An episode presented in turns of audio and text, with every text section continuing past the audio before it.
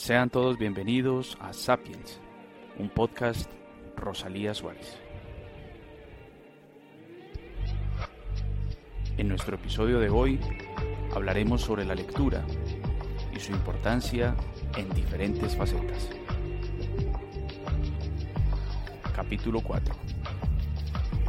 ¿Leer cambia un país?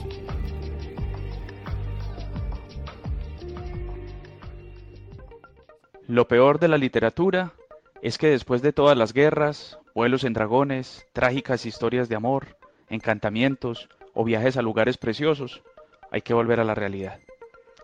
Hola, soy Juan Camilo Espina, educador de la institución educativa Rosalía Suárez. Bienvenidos a todos nuestros oyentes, a nuestra mesa de trabajo y por supuesto a nuestro invitado del día. Estamos en nuestro primer podcast temático de la sección Artes y más y hoy hablaremos de temas muy interesantes en este podcast que titulamos Leer cambia un país.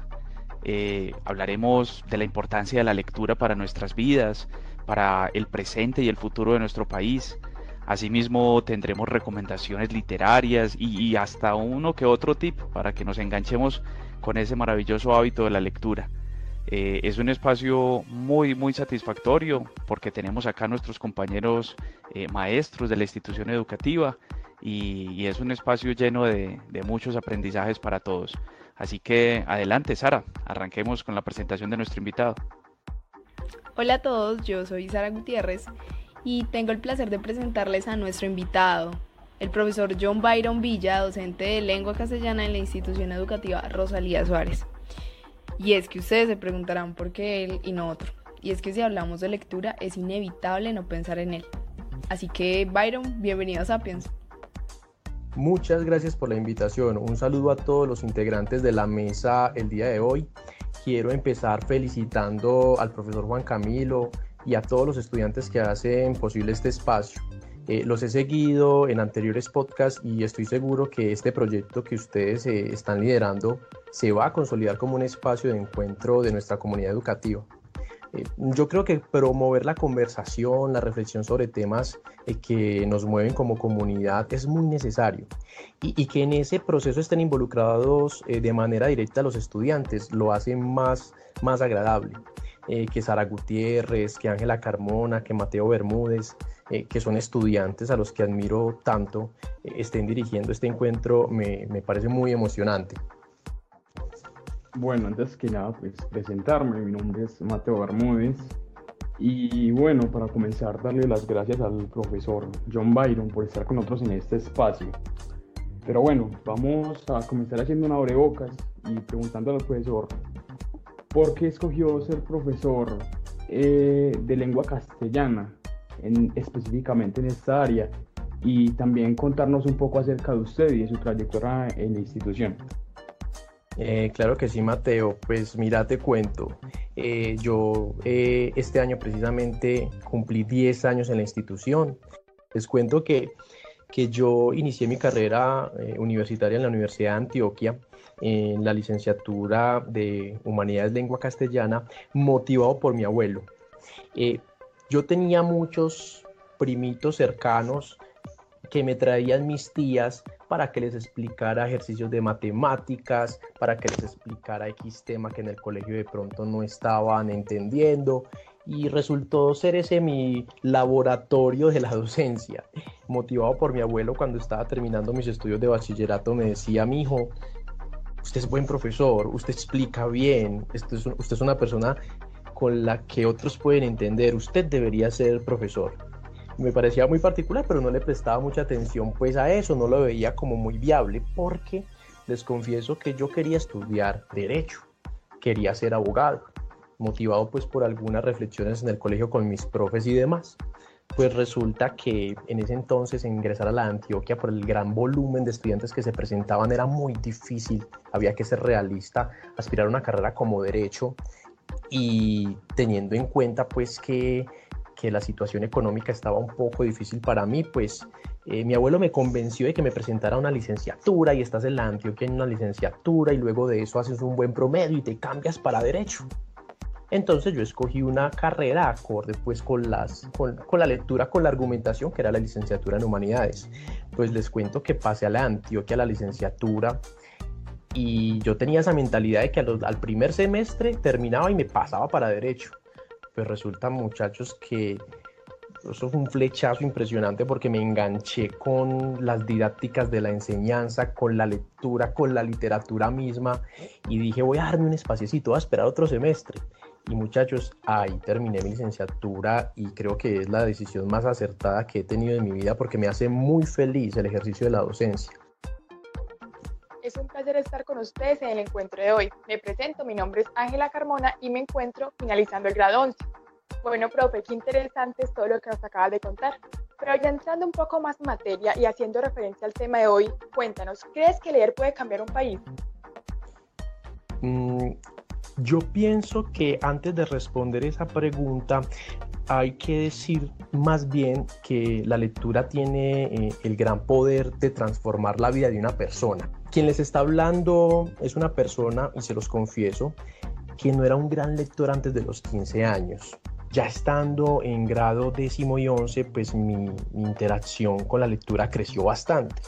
Eh, debido al acercamiento a la biblioteca escolar, a la biblioteca del barrio, a recomendaciones de lectura de los profesores.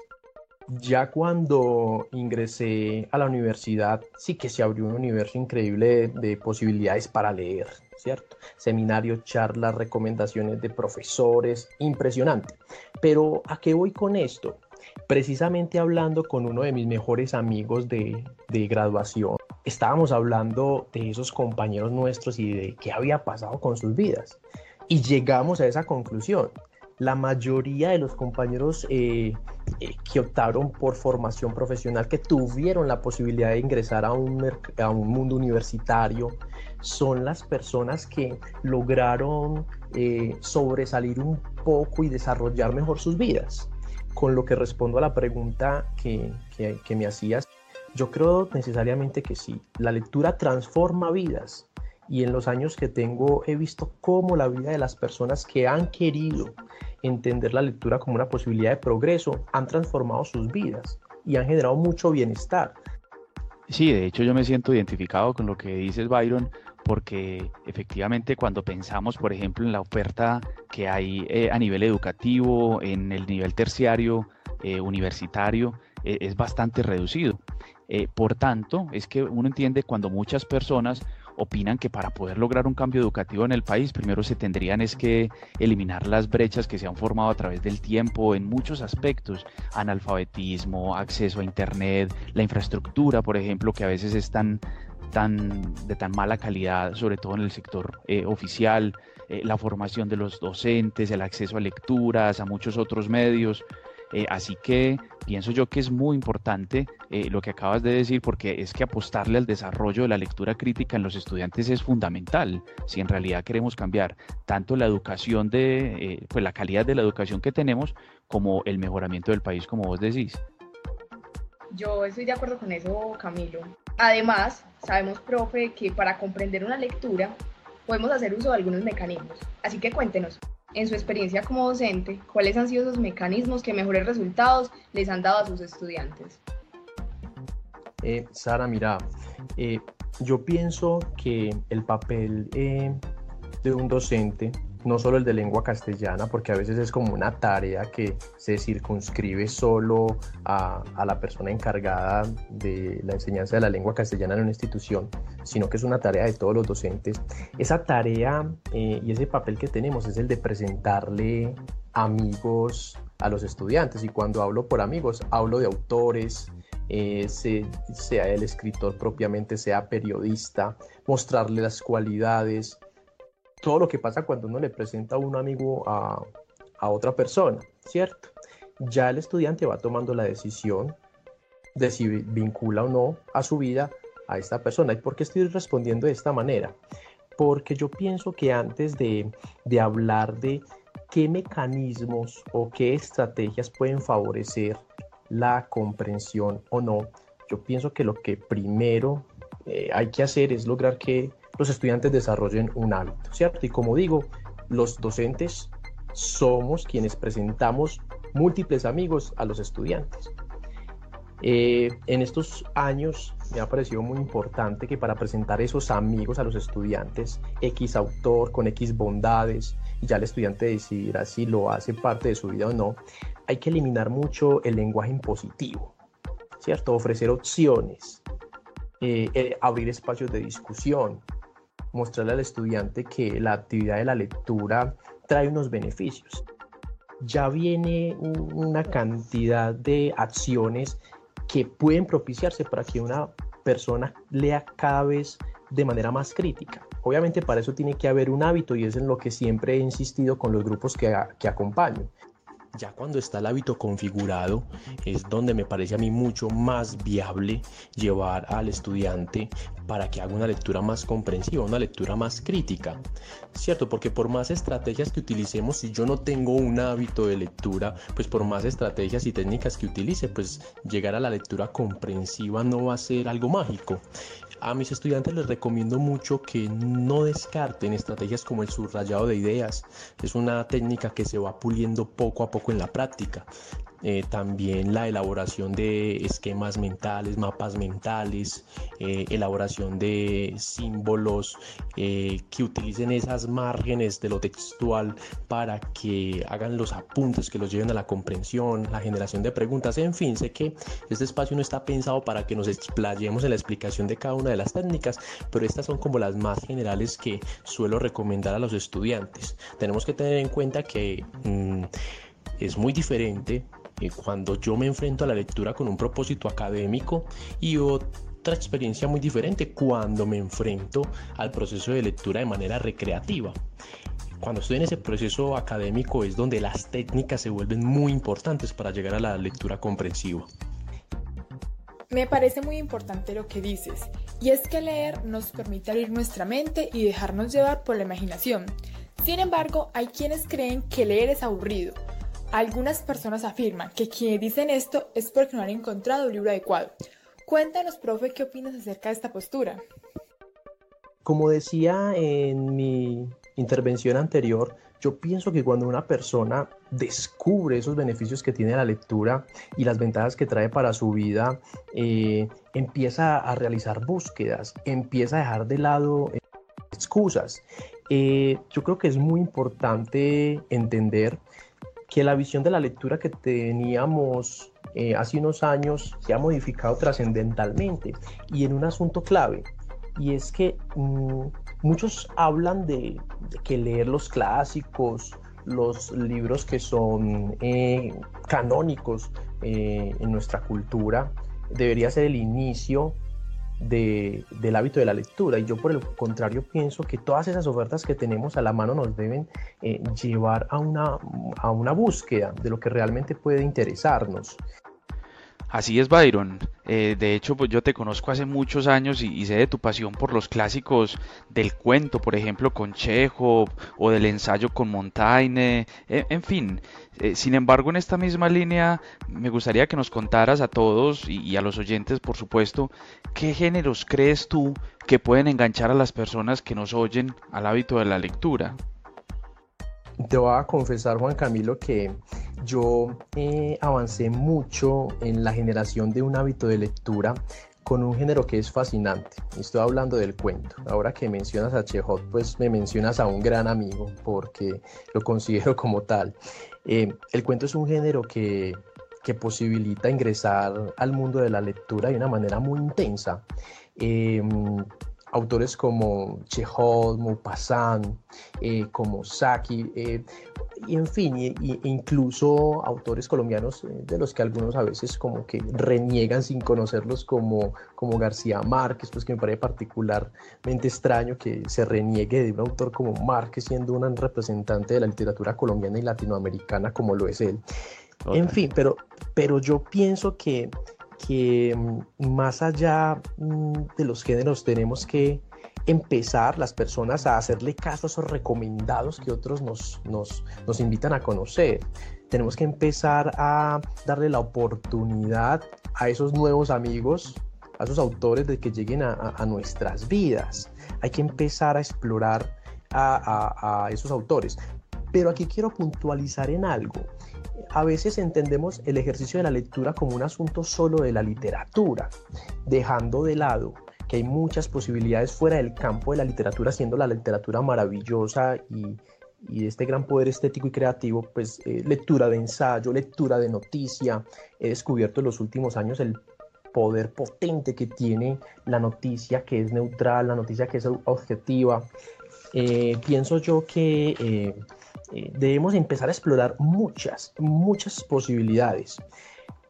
quiero ratificar esa idea que mencionaba ahora de que muchos piensan que una persona que empieza a leer debe empezar por los clásicos. Entonces nosotros aquí eh, recordamos títulos como El Lazarillo, como El Cantar del Mío, sí, como Don Quijote, eh, como La Ilíada y la Odisea, textos que son muy lejanos de nuestro contexto, siendo, siendo unas obras maravillosas de la literatura, pero entonces eh, nos quitamos la posibilidad de empezar de otra manera. Concuerdo contigo, profe. Los buenos libros nos transforman y nos dirigen a grandes cambios. Pero como todo lo bueno tiene un final, para ir terminando esta agradable charla, queremos que le dirijas unas palabras de cierre a todos nuestros oyentes con una invitación para que comiencen el hábito de lectura y comprendan los beneficios que este puede traer. Yo tenía un profesor de literatura en la universidad que decía, la literatura no debe dejar enseñanza explícita la literatura es la posibilidad que tenemos todas las personas para reconocer cómo somos los seres humanos. En la literatura y en la lectura en general no solo tenemos, eh, eh, podremos marcar si nos adherimos a, a, la lectura y al hábito una diferencia académica, insisto. Nosotros podemos, las personas que se decían a tener un hábito de lectura pueden marcar su vida de una manera trascendental en muchos ámbitos. Y la lectura es un tesoro. Por ahí hay un montón escondidos que usted tiene la posibilidad de explorar y descubrir. Porque la lectura es eso, la posibilidad que tenemos de conversar con gente de todos los tiempos, de todas las épocas y de la más inteligente que ha existido en este planeta. Muchas gracias a todos ustedes por la invitación, de verdad que muy contento por haber compartido este espacio con ustedes. No, nosotros, Byron, te agradecemos mucho tu presencia. De hecho, pues eh, me hace recordar justamente eh, esa frase, por ejemplo, de Kafka, que dice que un libro debe ser como esa hacha que rompa el mar helado que cada uno de nosotros llevamos por dentro. Y, qué mejor que esas invitaciones que nos hacías eh, literarias, de ensayos y de textos académicos que pueden darnos luces acerca de esto que, que estamos tratando de repensar acá, porque ese es el objetivo de, de Sapiens. Eh, así que no, muchas gracias John Byron por estar acá en, este primer programa de la sección Artes y más. Eh, para todo el equipo de Sapiens, el podcast, eh, es un gusto de verdad tenerte para todos, para todos nosotros. A todos nuestros oyentes, los invitamos a que sigan conectados con el equipo de Sapiens en los siguientes episodios con temas de conversación que nos ayuden a repensar lo humano. No olviden seguirnos a través de Instagram, nos encuentran como sapiens-rs y a estar muy pendientes todos los viernes a las 3 de la tarde eh, a través de nuestra página web llamada Taller de Saberes, la cual pueden encontrar en la descripción de nuestra página en Instagram. Eh, no siendo más, hasta una próxima ocasión. Mil gracias a todos. Estamos en contacto. Hasta pronto. A todos. Chao. Hasta pronto. Compañeros, compañeras, espero que estén muy bien. Les estoy grabando este audio para recordarles que 15 minutos, solo 15 minutos de lectura diaria pueden generar un hábito maravilloso para sus vidas, que les va a traer beneficios académicos, emocionales, culturales, de una manera muy, muy, muy importante. Los invito para que siempre lean sus 15 minutos diarios. Un abrazo para todos.